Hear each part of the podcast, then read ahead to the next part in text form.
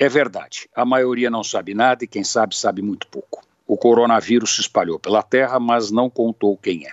Simplesmente chegou, deu as caras, viajou ao redor do mundo, entrou de sola na vida das pessoas. Assustou, matou, enlutou milhares de famílias, levou centenas de milhares de doentes, não deu chance aos mais velhos, fez a festa entre os mais novos, levou de tudo um pouco, mas ainda sabem muito pouco sobre ele.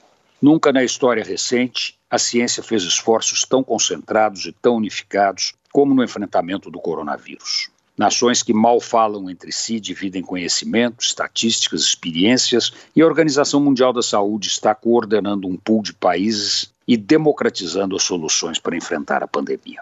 Mas até agora estamos no pode ser. Será que será? Será que vai dar certo? Entre as mais de 100 vacinas em desenvolvimento, alguma vai efetivamente funcionar? As velas acesas são todas para isso acontecer mas o caminho ainda é longo e o Brasil é palco de experiências dos laboratórios, não porque está bem na fita, mas exatamente pelo contrário. Somos os segundões nas estatísticas internacionais. Na nossa frente, apenas os Estados Unidos, o que não é pouca coisa quando se pensa na incompetência de grande parte dos governantes do mundo. Com mais de 120 mil mortes por Covid-19, seria estranho não nos procurarem para campo de testes.